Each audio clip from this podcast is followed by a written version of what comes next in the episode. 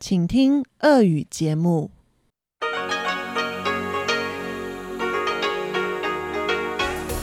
В эфире Международное радио Тайваня. В эфире русская служба Международного радио Тайваня. У микрофона Мария Ли. Здравствуйте.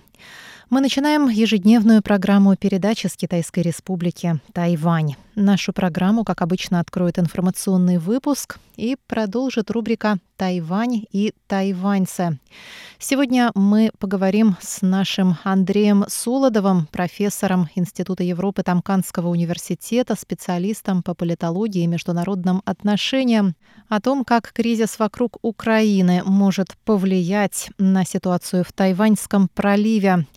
Хочу особо отметить, что интервью было записано вчера, в среду, 23 февраля, то есть еще до того, как президент Владимир Путин объявил о вторжении на территорию Украины. Такова будет наша получасовая программа, которая звучит на частоте 5900 кГц с 17 до 17.30 по UTC. Часовую программу на частоте 9490 кГц с 11 до 12 UTC продолжит рубрика «Тайвань говорит», которую ведут Валерия Гемранова и Иван Юмин. В завершении часовой программы вы услышите повтор рубрики «Новости экономики» нашего ведущего Андрея Солодова. Ну а сейчас мы приступаем к новостям четверга, 24 февраля.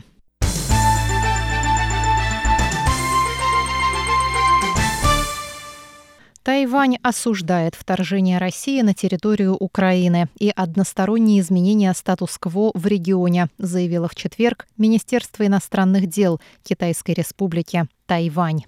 Пресс-секретарь Министерства иностранных дел Джоан Оу, Оудян Ань, сказала на пресс-конференции, что МИД выражает глубокое сожаление и осуждает военную агрессию России в отношении Украины и повышение напряженности в регионе.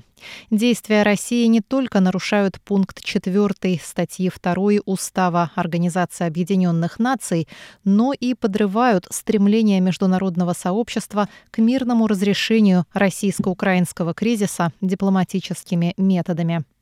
Согласно пункту 4 статьи 2 Устава ООН, члены организации должны воздерживаться в международных отношениях от угрозы силой или ее применения как против территориальной неприкосновенности или политической независимости любого государства, так и каким-либо другим образом несовместимым с целями ООН. Министерство иностранных дел Китайской республики Тайвань будет пристально следить за развитием событий, сказала пресс-секретарь.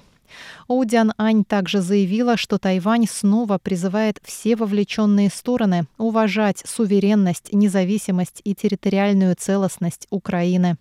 Тайвань выступает против односторонних изменений статус-кво путем насильственного принуждения и призывает все вовлеченные стороны разрешать существующие противоречия путем мирного и рационального диалога. Тайваньский фондовый рынок упал в четверг на 400 процентных пунктов после того, как стало известно о приказе президента России Владимира Путина развернуть военную операцию на территории Украины. Пресс-секретарь исполнительного юаня Лу Бинчен прокомментировал падение фондового рынка. Он сказал, что экономика Тайваня в целом стабильна, и реакция фондовых рынков на напряженность международной ситуации легко объяснима. При этом он сказал, что правительство будет пристально следить за развитием событий и их влиянием на рынки и предпринимать соответствующие меры в случае необходимости. В Министерстве иностранных дел Тайваня прокомментировали вопрос о тайваньских гражданах на Украине. В МИД рассказали, что шесть граждан Тайваня уже покинули Украину, пятеро уехали в западную часть страны. В Киеве, а также в северных и западных городах страны находятся 28 тайваньских граждан. В общей сложности на территории страны сейчас находятся 33 тайваньских гражданина. 10 из них сообщили, что рассматривают возможность возвращения на Тайвань в ближайшие дни. В МИД добавили, что временно поручили заниматься вопросами граждан Тайваня на Украине тайваньскому представительству в Польше. Пресс-секретарь Министерства иностранных дел Тайваня Джоан Оу сказала, Гражданам Тайваня на Украине сейчас необходимы консульские услуги, например, выдача паспортов, виз, легализация документов. Мы обеспокоены безопасностью наших граждан. Возможно, им также могут понадобиться разрешения на проезд и другие документы. В связи с этим мы поручили нашему представительству в Польше с 25 февраля начать предоставлять консульские услуги тайваньским гражданам, которые на данный момент находятся находится на Украине.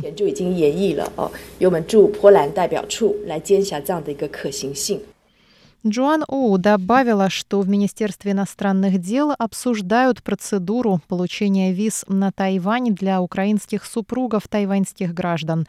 Она сказала, что в данном случае Тайвань будет ставить в приоритет противоэпидемические меры и безопасность государственных границ. Для тех, кто не заключил официальные отношения, вопрос выдачи виз пока что не будет рассматриваться, сказала пресс-секретарь. Некоторые противоэпидемические ограничения на Тайване будут смягчены, начиная с 1 марта, сообщает Министерство здравоохранения и социального обеспечения. В их число входит обязательное ношение масок и запрет на употребление пищи в общественном транспорте. В настоящее время всем жителям Тайваня необходимо носить маски в помещениях и на улицах, везде, кроме собственных домов и квартир.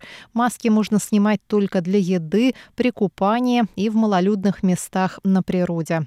С 1 марта без маски можно находиться в собственной машине в одиночестве или с членами своей семьи, заниматься спортом внутри и снаружи помещений. Также можно будет делать групповые фото без масок внутри и снаружи помещений.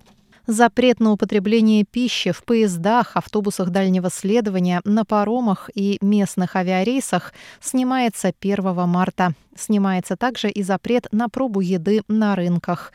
Путешественникам, отправляющимся на удаленные острова, больше не нужно будет сдавать экспресс-тест на COVID-19 при отсутствии симптомов заболевания. Во всех городах, кроме Тайбэя, Нового Тайбэя, Тау-Юаня и Гаусюна, снимается запрет на посещение родственников в больницах.